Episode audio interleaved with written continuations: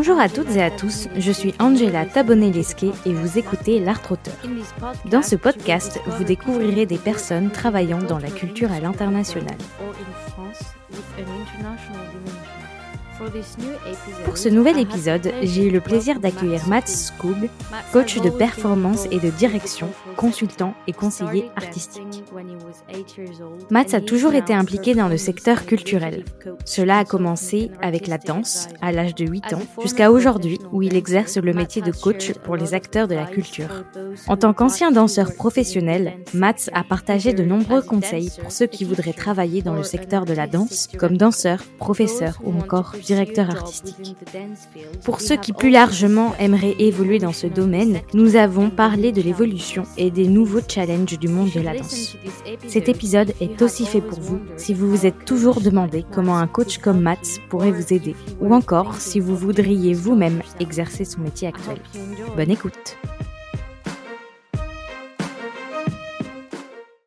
Bonjour Matt. Bonjour Angela. Merci de m'avoir contacté sur LinkedIn. C'est la première fois que j'échange avec quelqu'un qui n'est pas francophone, ainsi que quelqu'un qui vient du secteur de la danse. Je suis très heureuse de pouvoir faire cet épisode avec toi aujourd'hui. Eh bien, merci à toi de m'accueillir. Je suis vraiment honorée d'être le premier invité anglophone dans ton podcast. Pour commencer l'interview, tu as choisi la chanson Casse-noisette de Tchaïkovski. On va tout de suite écouter un extrait et on se retrouve juste après.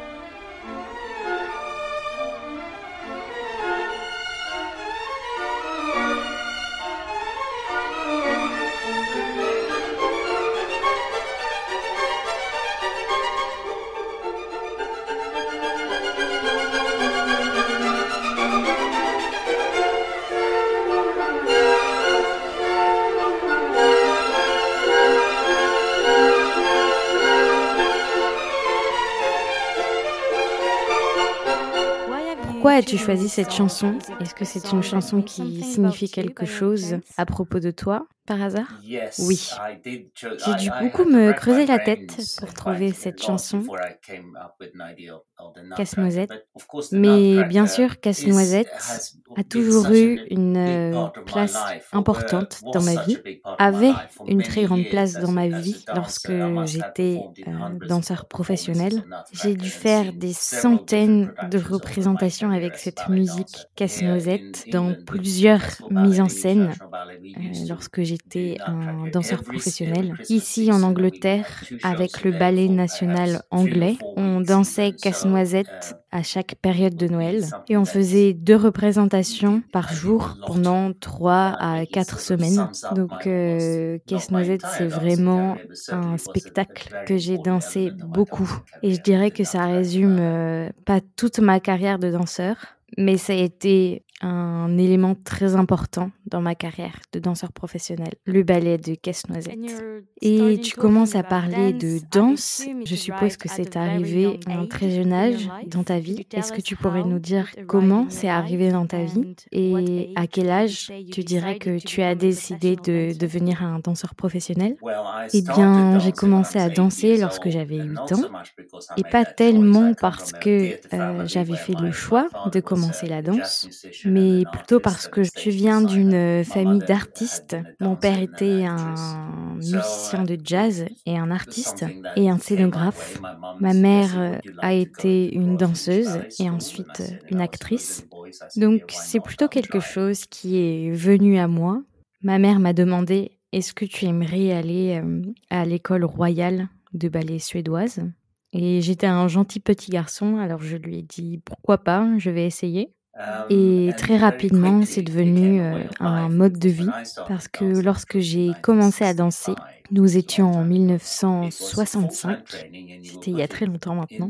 C'était un entraînement à temps plein et on t'inscrivait à l'école pour apprendre un métier, en gros. Donc c'est vite devenu un mode de vie pour moi. C'était pas particulièrement quelque chose que j'avais choisi, mais quelques années plus tard, euh, lorsque je suis devenue un jeune adolescent, ça avait pris une telle place dans ma vie qu'à ce moment-là, je me suis dit, bon, eh bien, ça va très certainement devenir euh, mon futur. Donc c'est plutôt une décision que j'ai prise au fil des années, plutôt qu'une décision que j'ai prise de manière soudaine.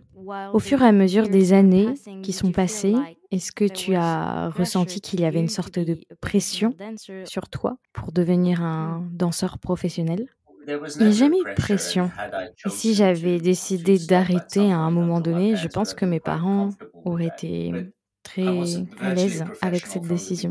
Mais j'étais pratiquement un professionnel dès le début. La seule différence réelle, c'est qu'après 18 ans d'entraînement, ils ont commencé à me payer. Mais j'étais sur scène dès le début. À partir de mes 8 ans et à partir du moment où j'ai eu 16 ans, je suis devenue un apprenti pour l'école royale de ballet suédoise. Et puis à partir du moment où j'ai eu 18 ans, je suis devenue un membre à part entière du corps du ballet. Donc, à partir de quel moment on devient professionnel, je ne sais pas. Est-ce que c'est le fait que tu sois rémunéré ou bien le fait que tu agis de manière professionnelle Je ne sais pas.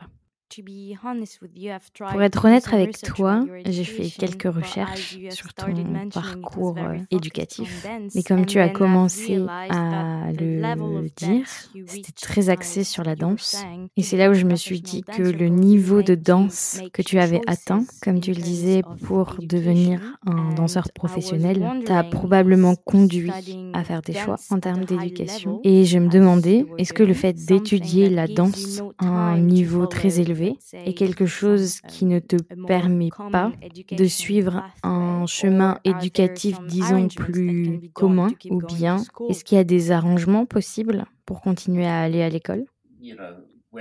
Tu sais, comme je le disais, dès mes 8 ans, je m'entraînais à plein temps. Donc je suppose que dès que j'ai atteint l'âge de 16 ans et que j'avais terminé mon enseignement secondaire, ça a commencé à être un enseignement de danseur semi-professionnel. C'est le choix en tout cas que j'ai fait à ce moment-là. Si j'avais voulu continuer à suivre un enseignement éducatif à côté, il aurait fallu que je fasse plus de compromis.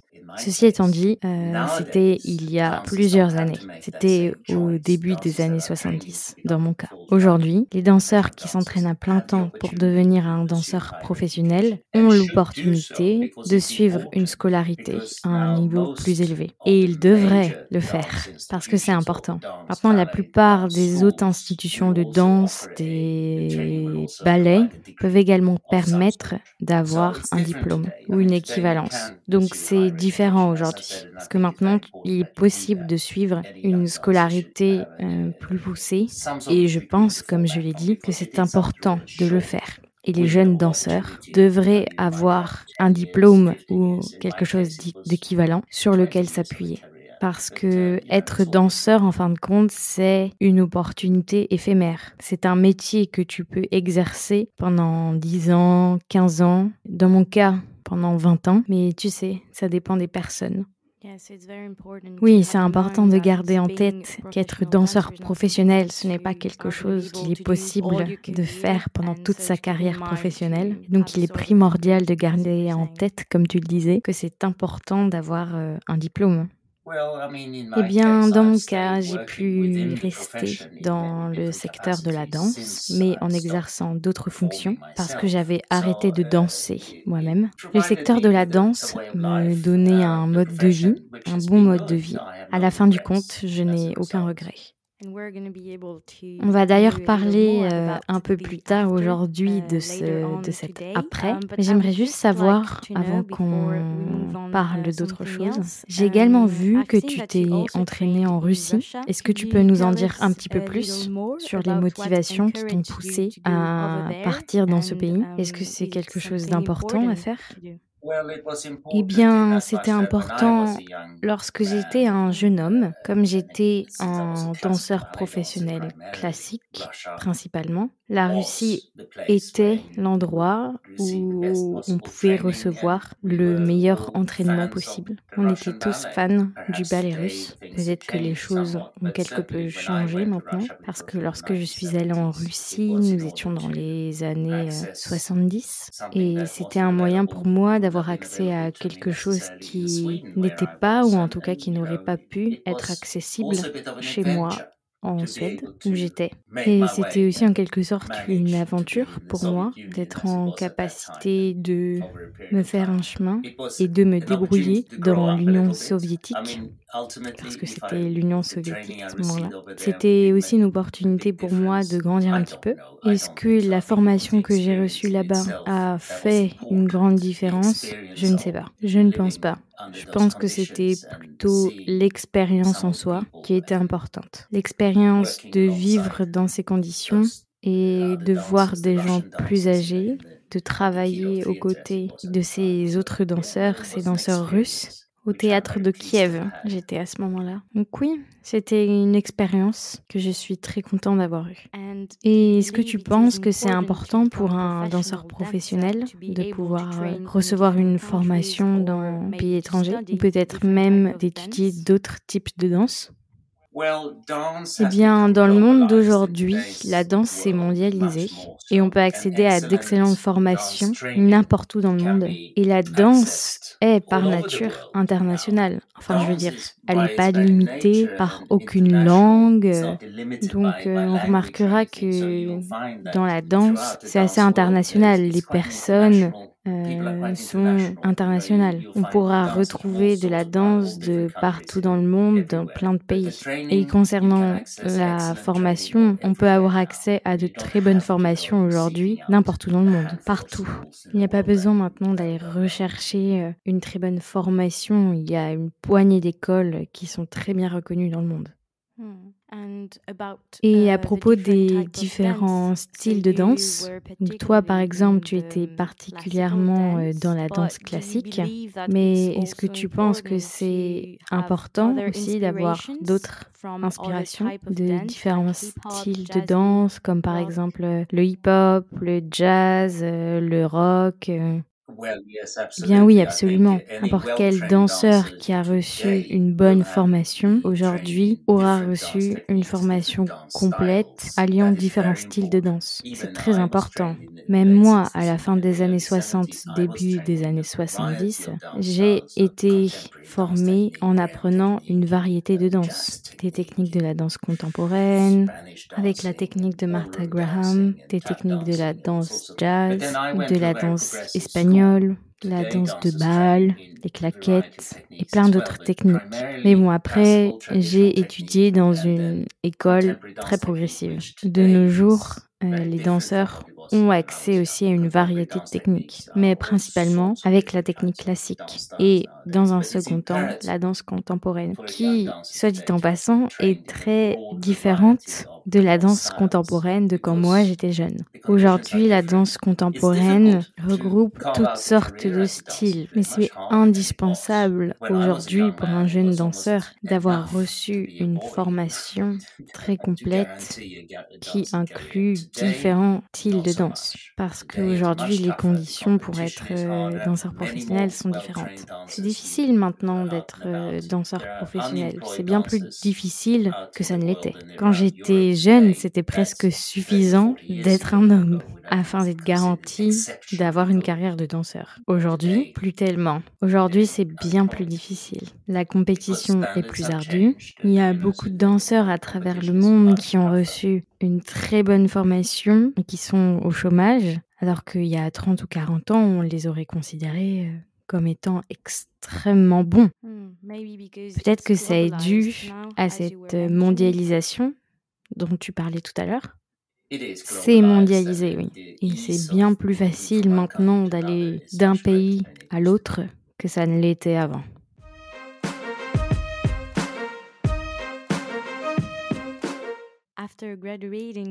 Après avoir été diplômé de l'école du Ballet Royal de Suède, tu es devenu un membre du Ballet Royal de Suède. Uh, Quelque temps après, tu as rejoint le Ballet national anglais où tu es resté danseur principal pendant plusieurs années. En 1996, tu as été nommé directeur artistique du Ballet Royal de Nouvelle-Zélande et quelques années plus tard, tu es devenu directeur artistique du Ballet national anglais. Tu es aujourd'hui coach de performance et de direction, consultant et conseiller artistique. J'aimerais m'arrêter une minute et me concentrer sur ton travail de danseur professionnel, car comme tu l'as dit, c'est un monde difficile, le milieu de la danse, et il peut être compliqué d'y évoluer. C'est même plus compliqué aujourd'hui, comme tu le disais. Est-ce que tu pourrais nous expliquer un petit peu la hiérarchie, comment on peut gravir les échelons dans cette profession? Alors c'est sûr, il y a une hiérarchie dans les ballets traditionnels classiques, danseur principal, danseur soliste, danseur du corps de ballet.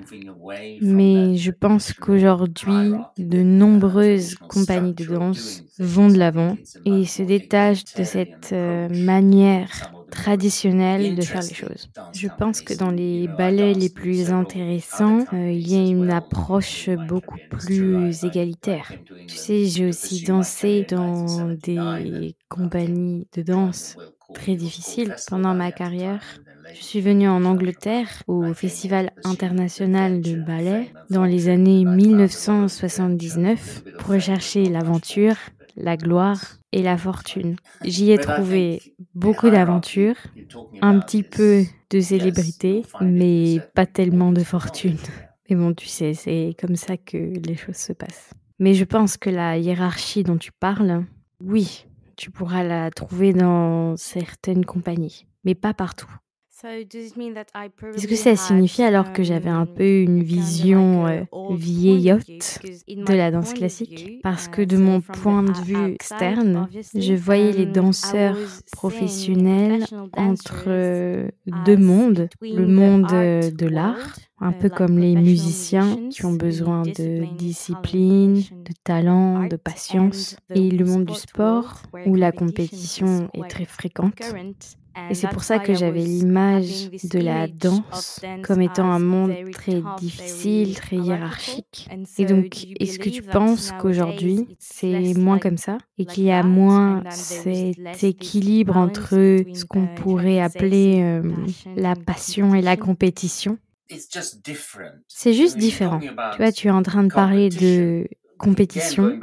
Encore une fois, il y a 40 ans, il n'y avait qu'une poignée de compétitions dans le monde où les danseurs allaient pour être vus. Alors qu'aujourd'hui, il y a des compétitions de danse partout. Tous les pays ont leurs compétitions. Il y a même des danseurs qui font carrière en allant d'une compétition à une autre. Il y a des danseurs qui font des choses d'une technique terriblement complexe. Mais ce n'est pas selon moi en tout cas, très intéressant. Parce que la technique de danse est devenue tellement meilleure. Mais tout comme euh, les exploits sportifs sont devenus bien meilleurs qu'il y a 20 euh, ou 30 ans. Les gens peuvent euh, courir plus vite, sauter plus haut, font les choses sur une période bien plus longue. Donc je pense que c'est la même chose dans le monde de la danse. Est-ce que ça crée pour autant une industrie de la danse plus intéressante? J'en suis pas si sûre. Je pense pas que ça apporte une grande différence. Bien sûr, ça rend les choses bien plus différentes, mais ça permet pas en tout cas d'avoir euh, une meilleure forme artistique, selon moi en tout cas. Et je pense que le point que tu soulèves ici, c'est que c'est un monde difficile, où la compétition est très importante. Il y a des aspects dans le monde de la danse qui ne sont pas particulièrement beaux. Tu as exercé, comme je le disais euh, il y a quelques minutes, le métier de directeur artistique dans deux ballets différents. Est-ce que tu pourrais nous dire euh, brièvement pourquoi tu as arrêté ton métier de danseur pour devenir un directeur artistique? Eh bien, j'ai arrêté mon métier de danseur parce que je suis devenu trop vieux pour l'exercer. J'aurais très probablement pu continuer plus longtemps ce métier de danseur, mais j'étais aussi attirée par euh, d'autres choses. Et je me suis retrouvée, euh, entre guillemets, de l'autre côté du studio. Pendant quelques années, je suis devenue euh, après avoir arrêté ma carrière de danseur professionnel, je suis devenue un professeur, un maître de ballet. C'était en quelque sorte un moyen pour moi de rester euh, dans le monde de la danse. J'étais au milieu, euh, milieu fin de la trentaine. Et tu parlais euh, d'enseignement. Quelle sorte de mission tu étais amené à faire dans ce ballet en tant que directeur artistique? J'enseignais aux personnes qui allaient devenir euh, danseurs professionnels. J'aidais euh, à la mise en scène. J'aidais euh, pendant les répétitions. Et j'avais toujours été intéressée par le métier de directeur artistique parce qu'à un moment donné, j'ai senti que j'avais quelque chose à offrir, des compétences d'encadrement. Et j'ai été nommée en tant que directeur artistique d'abord au Ballet Royal de Nouvelle-Zélande en 1996. Et on m'a proposé ce poste, pour être honnête, principalement parce que j'avais eu moi-même du succès pendant ma carrière de danseur professionnel. À l'époque, on pensait que si tu avais eu une bonne carrière en tant que danseur professionnel, tu allais être un bon directeur artistique. Que le fait de directeur artistique suivait forcément euh, la carrière de danseur professionnel. Aujourd'hui, les directeurs artistiques sont bien mieux préparés pour exercer ce métier qu'ils ne l'étaient à l'époque.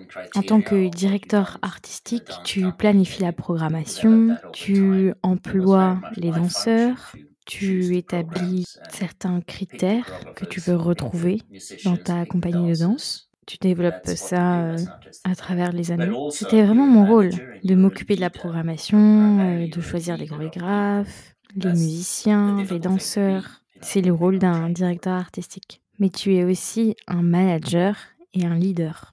Et c'est une chose difficile d'être un leader si tu n'es pas formé pour l'être. Et pourquoi tu as décidé de devenir un coach? À quel moment c'est arrivé? Après avoir quitté ma fonction au sein du Ballet national anglais, où c'était en 2006 ou 2005, je me souviens plus tellement, j'avais envie de faire quelque chose en lien avec euh, le développement de leadership. Parce que comme je le disais précédemment, je suis arrivée à la position de leader en n'étant pas préparée pour euh, manager les personnes, les l'idée. Donc je me suis dit, bon, comme j'ai 10 euh, ans d'expérience dans ces fonctions. J'aimerais bien devenir en quelque sorte un moyen de préparer les nouvelles générations à entrer dans ces fonctions. Et c'est comme ça que je suis arrivée à euh, exercer les fonctions de coach, alors qu'à l'époque, je connaissais pas du tout ce métier. Et j'ai alors commencé à me former pour devenir un coach, parce que je me suis dit que ce serait des compétences qui pourraient m'aider et aussi aider euh, d'autres personnes qui souhaiteraient euh, changer de métier ou, ou autre.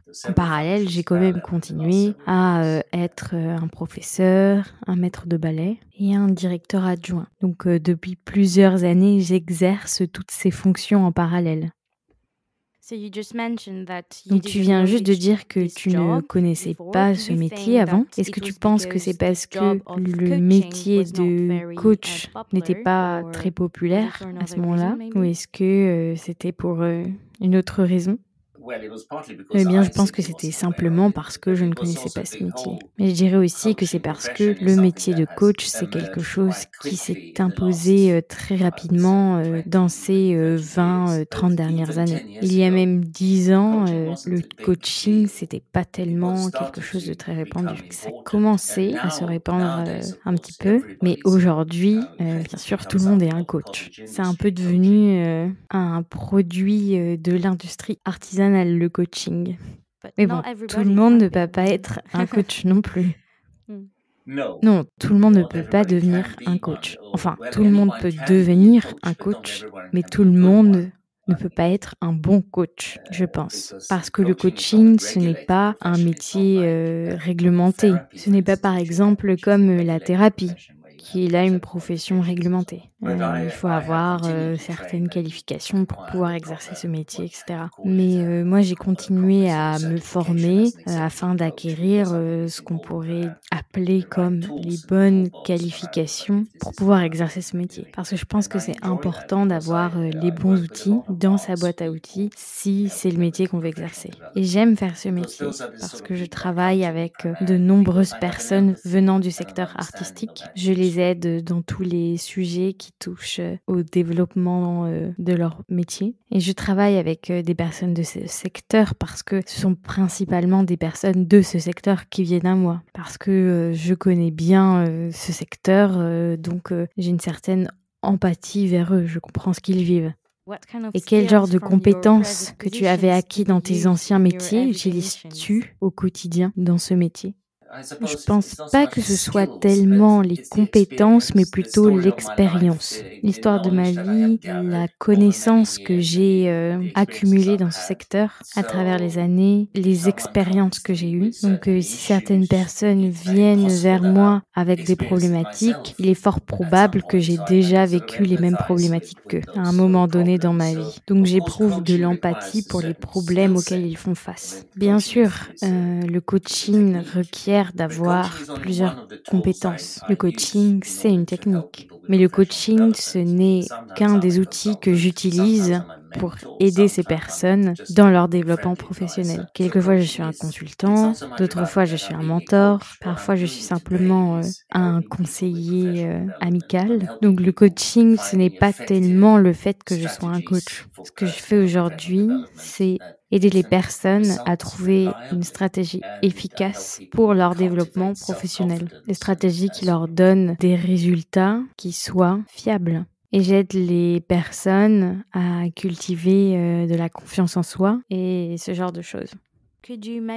Est-ce que tu pourrais peut-être nous donner des exemples? Les gens viennent te voir pour résoudre quelle sorte de problème ou pour avoir des conseils d'un côté, j'ai eu des danseurs professionnels qui sont venus vers moi pour avoir des conseils euh, pour pouvoir exercer leur métier. Ça peut être par exemple euh, pour euh, mieux communiquer avec leur directeur artistique ou comment ils peuvent mieux se présenter. Et de l'autre côté de la balance, je travaille avec des personnes qui ont été danseurs professionnels mais qui maintenant changent de métier.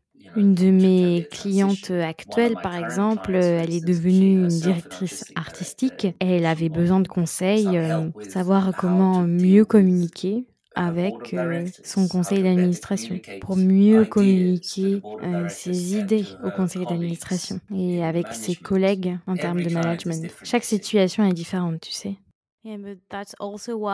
Oui, c'est pour ça aussi que tu disais que tes compétences en tant que coach pourraient aussi aider euh, des personnes qui ne sont pas du tout euh, dans le secteur artistique.